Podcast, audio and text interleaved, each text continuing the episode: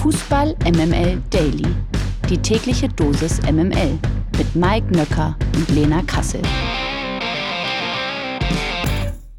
Eine neue Woche fängt an, steht vor der Tür, wie auch immer. Auf jeden Fall ist heute Montag, der 26. Februar und das hier ist Fußball MML Daily. Ich bin Mike Nöcker und ich werde jetzt mal ganz leise vorhorchen. Äh, mal gucken, ob denn Lena Kassel A da ist und B in welcher hoffentlich guten Verfassung sie ist. Guten Morgen, Lena Kassel. Wie devot du hier in diesen Montag startest. Gefällt mir. Guten Morgen. Ach was. Mhm. Guten Morgen. Mhm. Nee, du, ich bin ja, ich bin ja nicht in Deutschland und immer, wenn man ja außerhalb von Deutschland ist, ist schon mal 10% geiler. Das stimmt. Ähm, das ist, kann man einfach so als kleine Faustregel, gebe ich allen Dailies mit. Nur als so kleiner Lebensadvice äh, an diesem Montag. Und anstatt irgendwie ja, etwas tristem Grau habe ich sehr viel Sonne. Ich habe den ersten Sonnenbrand des Jahres mir abgeholt. Und Schick. Wo bist ja, du denn? Ja, ich bin äh, in Andalusien. Ich, keine Sorge, ich. Äh, Corazon de Catalunya, wer kennt ja, es nicht? Ich wollte, ich wollte noch gerade sagen, ich mache jetzt nicht den äußerst deutschen Move und versuche die zwei Wörter Spanisch, die ich kann, äh, zu sagen. Das mache ich nicht. Ja. Ähm, das hast du natürlich übernommen. War ja klar. Ja, natürlich. Ja, natürlich. Nee, äh, deshalb bin ich ganz beseelt an diesem Montag. Ich habe ähm, irgendwie keine Abgase in der Nase, sondern ich habe irgendwie eine leichte Melange aus Aioli-Geruch, Patatas Bravas und frisch gewaschener Wäsche, weil die Leute ja hier ihre Wäsche draußen aufhängen können, weil es warm ist. Der liegt mir in der Nase und von daher bin ich ganz besänftigt und beseelt. 100% Lena. Guten Morgen, Mike und Happy Monday. Präsentiert von Lena Kassel. So, und eine neue Woche bedeutet natürlich auch ein neuer Spieltag, den wir genau unter die Lupe nehmen müssen. Angefangen hat es ja am Freitagabend mit Bayer Leverkusen gegen Mainz 05. 2 zu 1, siegte am Ende glanzlos, aber erfolgreich. Das Team von Bayer Leverkusen, so ungefähr könnte man jedenfalls diesen Abend aus Leverkusener Sicht beschreiben. Die Werkself hat sich gegen Mainz ich muss es sagen, wie von Lena prophezeit, schwer getan, und zwar durchgehend schwer getan, und profitierte dann auch noch von einem wirklich groben Torwartfehler. Unterm Strich stehen da aber drei Punkte für den Spitzenreiter und weiterhin acht Punkte Fortsprung auf die Bayern. Was so typisch war wahrscheinlich, war das, oder vielleicht kann man es anders sagen, muss man dieses Spiel irgendwie gewinnen, wenn man Meister werden will? Ist das die Kategorie, die man äh, diesem Spiel umlegen kann? Es ist ja so komisch im Fußball, weil wenn du oben stehst, passieren da dann eben genau solche Dinge, dass der gegnerische Torwart dann einen Torwartfehler macht. Und wenn du unten stehst, wie halt Mainz 05, passiert dir das, dass der eigene Torwart einen Torwartfehler macht. Und das ist halt manchmal im Fußball nicht so einfach zu erklären. Aber wenn du oben stehst, ja, dann bist du halt auf der Sonnenseite und wenn du unten stehst, dann eben nicht. Und das kann man, glaube ich, genauso zusammenfassen in dieser Partie, weil die Mainzer haben das über weite Strecken richtig, richtig gut gemacht. Die beiden Tore von Bayer Leverkusen, also sowohl das 1 zu 0 von Granit Xhaka als dann auch dieser Fernschuss von Robert Andrich, sind ja auch außerhalb des 16ers entstanden. Also es waren zwei Fernschüsse, weil eben die Mainzer das sehr, sehr kompakt gestaltet haben. Leverkusen äh, sehr, sehr lange Zeit weit weg vom ähm, eigenen Strafraum gehalten hat. Und das war ja auch so ein bisschen das Ziel von Bo Henriksen, äh, also eine aktive Mannschaft zu sehen, die weitestgehend die Leverkusener aus der gefährlichen Zone heraus heraushält. Der Plan ist über weite Strecken aufgegangen. Ich sage aber auch, dass das durchaus auch eine Qualität von Bayer Leverkusen ist, den Gegner müde zu spielen, auch kognitiv müde zu spielen. Wir erinnern uns an die ganz späten Tore gegen Leipzig, gegen Augsburg, gegen Stuttgart im DFB-Pokal. Da kann man ja immer sagen, ja, das ist dann halt der neue Bayer-Dusel sozusagen. Ich glaube, das ist schon sehr, sehr äh, äh, bewusst gewählt, beziehungsweise ein, eine logische Konsequenz ihrer Spielweise, weil sie eben diese Dominanz auf den Platz bringen mit äh, über 70 Prozent Ballbesitz teilweise, Tiki-Taka-Fußball. Du kommst als Gegner überhaupt gar nicht in so eine Entlastungsphase rein, wo du mal den äh, Ball in deinen eigenen Reihen halten kannst. Und ich glaube, je länger das Spiel geht, desto unkonzentrierter wird auch der Gegner, weil dieses ständige Reagieren, ja, extrem anstrengend für den Kopf ist. Ich will jetzt nicht sagen, dass irgendwie Robin Zentner in der Situation bei dem Torwartfehler dann unkonzentriert war. Aber es passt für mich irgendwie in dieses Gesamtbild auch von Bayer Leverkusen, dass sie sehr, sehr oft sehr enge Spieler haben und die dann eher auch hinten raus entschieden werden durch eben Fehler vom Gegner oder eben durch späte Tore nach Standards und so weiter und so fort. Also ich glaube nicht, dass das nur Glück ist. Glück des Tabellenführers, sondern ich glaube, das ist auch ihrer Spielweise geschuldet, die eben extrem anstrengend ist für den Kopf. Ich weiß, dass es ja immer ein bisschen gemein ist, aber ähm, äh, was für eine Note geben wir ihm äh, auf der nach oben offenen Loris Karius-Skala für diesen Patzer? Ja, das ist natürlich jetzt gemein, diese Frage, und die werde ich auch nicht beantworten. Ich äh, möchte an dieser Stelle vielleicht noch mal kurz ähm, über die Gesamtsituation bei Bayer Leverkusen sprechen, was wir auch am Freitag bei The Zone im Vorlauf so ein bisschen besprochen haben. Es ist natürlich jetzt auch eine neue Situation für Leverkusen, weil alle gehen jetzt davon aus, dass sie Meister werden. Alle. Und das heißt, sie haben jetzt natürlich etwas zu verlieren. Vorher waren sie immer so ein bisschen so, ach krass, ja krass, okay, ja, aber jetzt kommt der Afrika Cup und dann werden die auch einbrechen. Äh, nee, dieses Narrativ lässt sich jetzt nicht mehr aufrechterhalten. Sie haben eben diesen großen, großen Vorsprung auf Platz zwei. Auch die Statistik besagt, wer nach 23 Spieltagen einen derartigen Vorsprung auf den zweiten Platz hatte, der ist immer Meister geworden. Ja, also alle gehen davon aus, sie werden Meister. Was macht das auch mit den Spielern? Wie verändert sich da auch die Drucksituation? Das wird sehr, sehr spannend, wie das jetzt in den nächsten Wochen weitergeht. Also gegen Mainz die Leistung war teilweise für mich persönlich auch ein bisschen zu verkopft schon, zu verspielt, nicht so geradlinig, wie ich sie in dieser Saison schon erlebt habe. Nach zuletzt vier Siegen in Serie lässt der VfB Stuttgart Punkte liegen, und zwar gegen den ersten FC Köln, 1 zu 1 und das ausgerechnet gegen einen Abstiegskandidaten. Die FC-Jungs machten aber auch wirklich ein gutes Spiel und hatten sogar Chancen, mit mehr als nur einem Punkt nach Hause zu fahren. Stuttgarts Angelo Stiller sprach nach der Partie davon, dass sein Team nach dem Führungstreffer zu arrogant gespielt hätte. Gibst du ihm da recht? Es war halt so ein bisschen wie bei Leverkusen gegen Mainz, ne? Im letzten Drittel beim VfB war es teilweise zu verspielt, zu kompliziert. Sie wollten immer das Besondere statt das Einfache. Ja, das kann man dann als Arroganz auslegen oder wenn man es gut mit ihnen meint, als zu idealistisch, ein bisschen in Schönheit gestorben, glaube ich. Äh, das trifft es ganz gut. Ähm, dass das aber auch mal passieren kann bei einer so jungen Mannschaft. Ich meine, der VfB Stuttgart ist mit einem Durchschnittsalter von 23,5 Jahren die jüngste Mannschaft in der Liga, ist für mich dann irgendwie auch nachvollziehbar. Und zu dieser Schönspielerei des VfB Stuttgarts gehört aber auch, dass der Dritte von unten, der FC also, den Dritten von oben, das Spiel gerade in der zweiten Hälfte auch richtig, richtig schwer gemacht hat, äh, weil der FC den Stuttgartern so ein bisschen dann den Spaß am Spiel genommen hat. Und zwar, weil sie Chaos auf dem Platz veranstaltet haben. Und das mag eine Mannschaft wie der VfB, der einen sehr gepflegten Ballbesitzfußball mit fast 90 Prozent Passquote auf den Platz bringt, eben nicht so gerne. Also trotz spielerischem VfB-Übergewicht, finde ich, geht das 1 zu 1 absolut in Ordnung weil der FC sich das, glaube ich, auch mit, mit seiner Zielstrebigkeit und der Schnörkellosigkeit absolut verdient hat. Die Kölner hatten im Übrigen auch mehr direkte Schüsse aufs Tor als der VfB, waren eben brutal effektiv mit ihren gerade mal 33 Prozent Ballbesitz, waren Lauf- und auch Zweikampfstärker und haben einfach eine gute Leistung gezeigt. Und die Tendenz stimmt weiter beim FC unter Timo Schulz. Sie brauchen aber einfach mehr Tore und unterm Strich dann eben auch mehr Siege um in der Liga zu bleiben. Die Unentschieden ja, helfen ihnen nicht so richtig weiter tabellarisch. Borussia Mönchengladbach gegen den VfL Bochum 5 zu 2. Stressis Wutrede vom Freitag hat wohl was bewirkt. Und ich hatte das Gefühl, irgendwie äh, Roland Wirkus hat äh, das genau gehört, was Strassi gesagt hat. Und diese Folge gehört, weil er ungefähr damit auch nochmal ähm, richtig auf die Mannschaft losging mit vielen, vielen Argumenten. Und ähm, vielleicht haben beide zusammen die Fohlen dazu bewegt, zum ersten Mal seit fünf Spielen wieder zu gewinnen. Durch den Sieg springen die Gladbacher auch direkt ins Tabellenmittelfeld. Platz 16 ist jetzt immerhin schon acht Punkte entfernt und gleich vier vier Teams haben da übrigens 25 Punkte. Ähm, Turnaround für Borussia Mönchengladbach?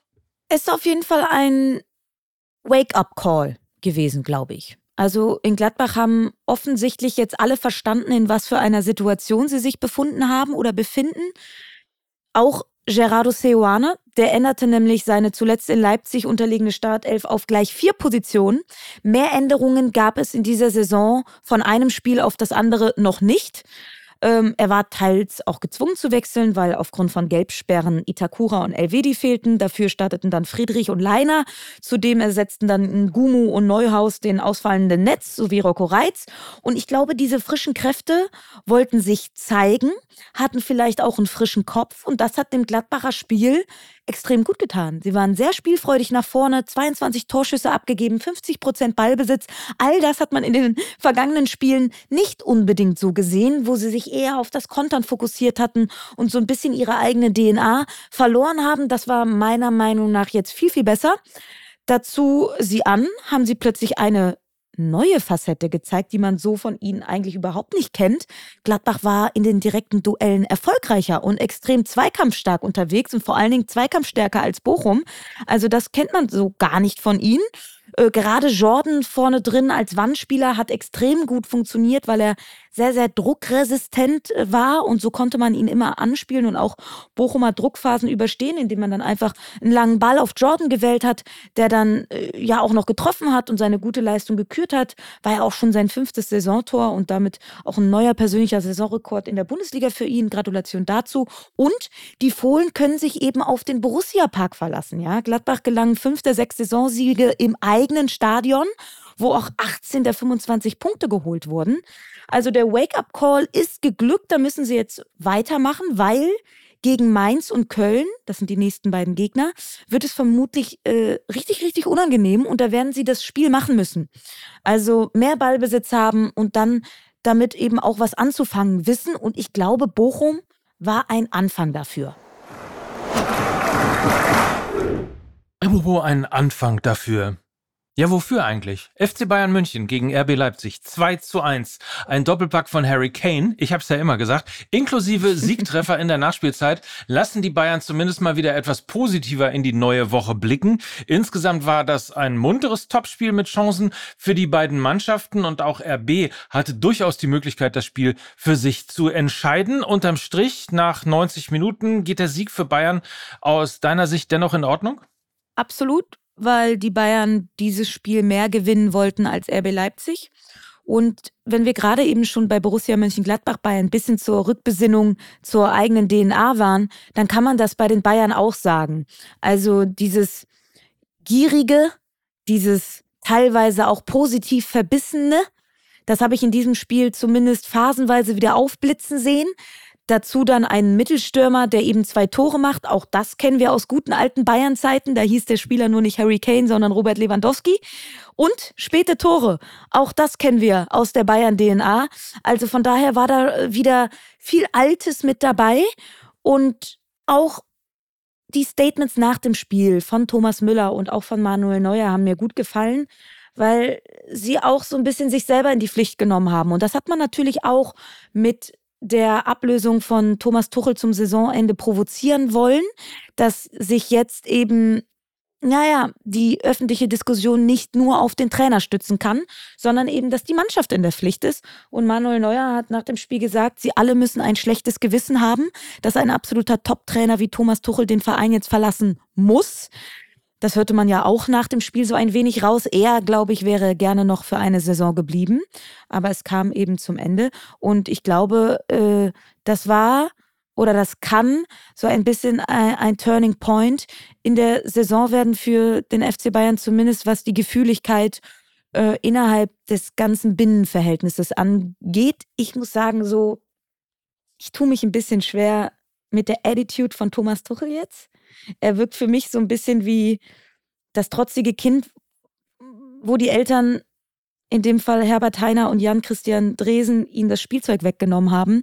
Dann setzt er sich halt jetzt auf die Metallkiste und dann jubelt er nicht, wenn ein Tor geschossen wird. Nee, jetzt wird auch nicht mehr gejubelt.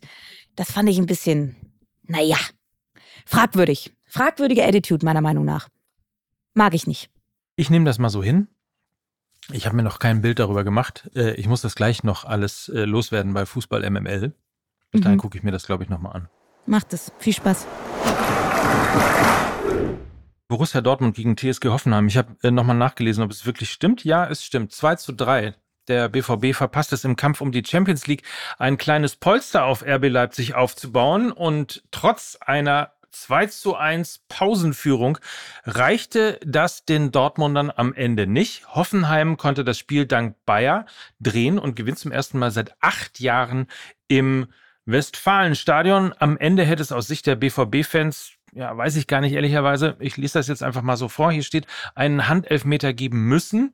Also wir können ja gleich nochmal diskutieren. Vielleicht hast du die Szene gesehen. Ich bin ehrlicherweise, wenn man sich quasi äh, das mal völlig neutral anguckt, ganz froh, dass da kein Elfmeter gegeben wurde. Aber ähm, das Argument ist natürlich dann immer, äh, das hat es in der Saison ähm, schon so oft gegeben und ich weiß eben nicht, ob das in der Saison immer so richtig gewesen ist. Unabhängig davon. Das war alles zu wenig vom BVB, oder? Noch kurz zu, dem, zu der Handelfmeter-Sache. Ist ja nicht nur in der Saison schon anders gegeben worden, sondern auch an diesem Spieltag.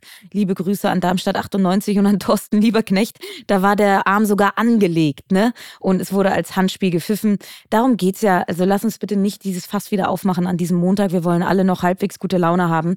Es geht wie immer um die Verhältnismäßigkeit und die ist eben bei der Handspielregel nicht gegeben. Zu Borussia Dortmund ähm, naja, wir reden seit ein paar Wochen über nichts anderes. Ne? Das ist jetzt die erste Niederlage in einem bisher noch ungeschlagenen 2024 gewesen und trotzdem reden wir ja seit Wochen darüber, dass die Art und Weise beim BVB einfach nicht stimmt. Und von daher überrascht mich diese Niederlage eigentlich nicht, sondern sie ist eine Fortführung der Gesamtentwicklung, die man in der Art und Weise auch bei Siegen von Borussia Dortmund oder bei Unentschieden gesehen hat. Es passt nicht richtig. Also die Balance ist nicht da. Ich fand, in dieser Partie haben sie es nach vorne hin spielerisch teilweise sehr, sehr gut gelöst. Das war ansehnlich. Ich fand, sie hatten mit Daniel Malen immer wieder gut die Tiefe bespielen können, hatten ja, glaube ich, auch 22 Torschüsse, hatten auch eine bessere Zweikampfquote, haben über 70 Prozent Ballbesitz gehabt und man muss sagen, die Hoffenheimer waren halt, also die haben halt aus neun Torschüssen drei Tore gemacht. Ne? Also die waren halt brutal effektiv und sie haben halt eben die dummen Fehler und dann kommen wir zur Kehrseite der Medaille, wie immer in dieser Saison bei Borussia Dortmund. Wenn etwas gut läuft, auf der einen Seite, in diesem Fall in Richtung gegnerischen Strafraum, läuft auf der anderen Seite etwas nicht so gut, nämlich in Richtung eigenen Strafraum. Und immer, wenn der BVB in diesem Spiel nur ansatzweise Gegnerdruck gespürt hat, sind individuelle Fehler passiert. Ähm, das ist bei dem Ausgleichstreffer von Hoffenheim passiert, meine ich, vom 2 zu 2. Da hat Niklas Füllkrug den Ball verloren. Und das ist auch beim 3 zu 2 so gewesen, als auf der Außenbahn so ein bisschen Druck ausgeübt wurde. Also sie sind einfach nicht pressingresistent. Das ist etwas, was wir aber auch schon wissen und wo, ja, glaube ich, Julian Brandt nach der Partie auch die richtigen Worte gefunden hat, weil er sagte vollkommen zu Recht, sie haben immer versucht, auch unter Druck die spielerische Lösung zu finden. Anstatt mal, wie er gesagt hat, Zitat, ein Langholz zu verwenden. Und das hat natürlich viel auch da etwas mit Balance, mit Antizipation, mit Spielverständnis zu tun. Wann spiele ich mal hinten raus? Wann schlage ich den Ball einfach mal lang? Ist es vielleicht aber auch eine Marschgabe vom Trainer gewesen, immer die spielerische Lösung zu suchen? I don't know. Das, ist, das können wir nicht beurteilen, weil wir nicht in der Ansprache mit dabei sind. Aber das sind natürlich Fragen, die nach so einem Spiel da sind. Ja? Äh, liegt es dann an den Spielern, die die falsche Entscheidung treffen? Oder liegt es an Trainer, der die falsche Marschgabe vorgibt? Also, das sind eben diese kleinen, aber feinen Situationen, wo du dann eben so ein Spiel, was du eigentlich dominierst, aus den Händen gibst. So, und am Ende bist du zwar auf dem vierten Platz, aber ganz ehrlich, die Leistung spiegelt diesen vierten Champions League-Platz absolut nicht wider. Das gilt aber nicht nur für Borussia Dortmund, da werde ich vielleicht jetzt zum Ende dieses Spieltags auch ein bisschen genereller.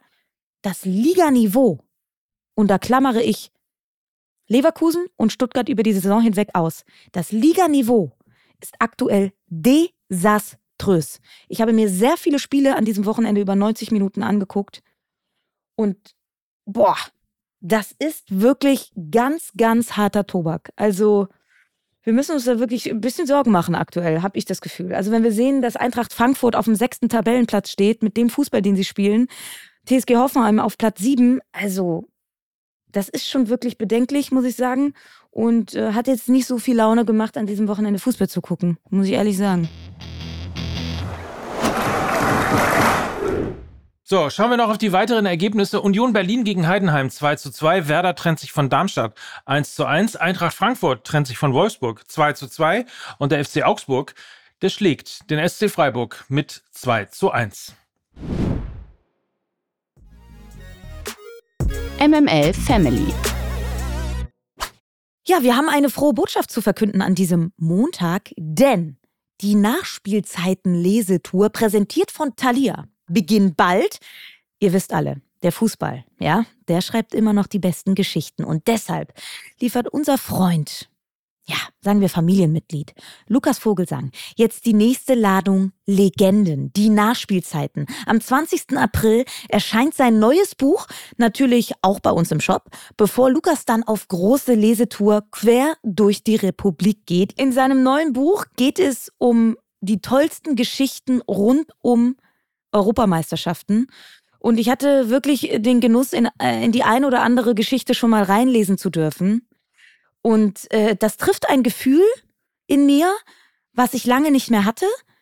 Ähm, ein nostalgisches Gefühl auch. Und wenn ich gerade so über den Fußball aktuell abgelästert habe, dann erfüllt mich das Buch und die Sachen, die ich daraus gelesen habe, mit ähm, einer Fußballliebe, die ich lange so nicht mehr gespürt habe.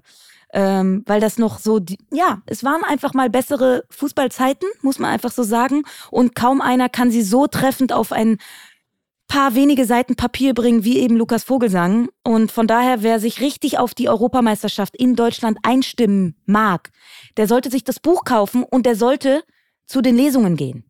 Ja, übrigens, äh, der, der Satz, mach doch mal den Fernseher aus und nimm ein Buch zur Hand, passt dann ja auch in diesem Zusammenhang sehr, sehr gut. Also, Lukas geht auf äh, Lesetour und zwar am 25. April, da ist die Premiere in Berlin in Bismarcks Ballsaal, dann ist es am 2. Mai in Hannover im Museum Willem Busch, am 6. Mai in München im Stadion und am 7. Mai in Stuttgart im VfB Clubrestaurant. Genau, und dann geht's noch nach Dortmund, Essen, Münster, Hamburg, nochmal Berlin, Leipzig, Zürich. Also da ist eine Menge los und Tickets äh, gibt es ab sofort unter tix.to slash Nachspielzeiten. Ich sag's nochmal, ihr gebt einfach in euer Website-Fenster ein, tix.to to slash Nachspielzeiten in Großbuchstaben. Den Link äh, findet ihr aber auch nochmal in den Shownotes auf Instagram oder auf unserer Website auf fußballmml.de. Was ist ein äh, Website-Fenster? Naja, dieses URL-Fenster da oben. Meine Güte. In der zweiten sieht man besser.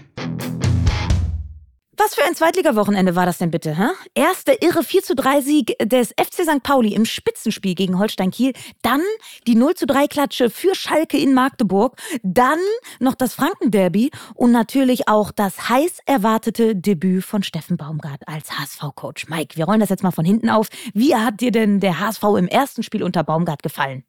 Sagen wir mal so, wer, wer jetzt hier so die richtige Explosion des Hamburger Sportvereins äh, erwartet hat, der ist sicherlich enttäuscht äh, gewesen. Das Spiel war phasenweise ein bisschen unsicher und ängstlich, phasenweise auch ein bisschen langweilig und, in, in, und uninspirierend.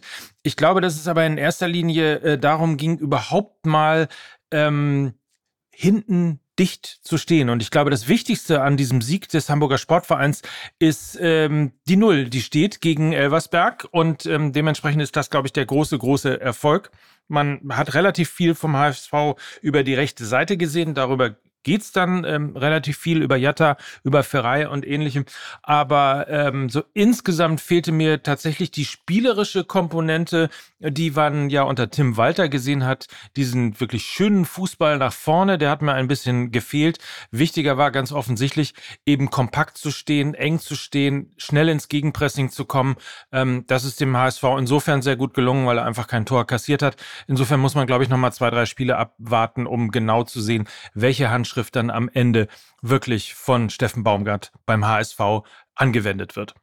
Es gab auch einen Sieger im Franken-Derby. Nach frühem Rückstand drehte Kräuter Fürth die Partie und dank eines Doppelpacks von Sie bleiben die Fürther oben dran. Das kann man von Schalke 04 nicht so wirklich behaupten. Die Königsblauen gingen mit 0 zu 3 in Magdeburg unter und stecken weiter tief, tief im Tabellenkeller fest. Nur vier Punkte beträgt der Abstand auf Rang 16 und am kommenden Wochenende geht es jetzt ausgerechnet auch noch gegen Tabellenführer St. Pauli. Kann man sagen, ähm, dass das Beste an der Schalker Situation der derzeitige Tabellenplatz ist?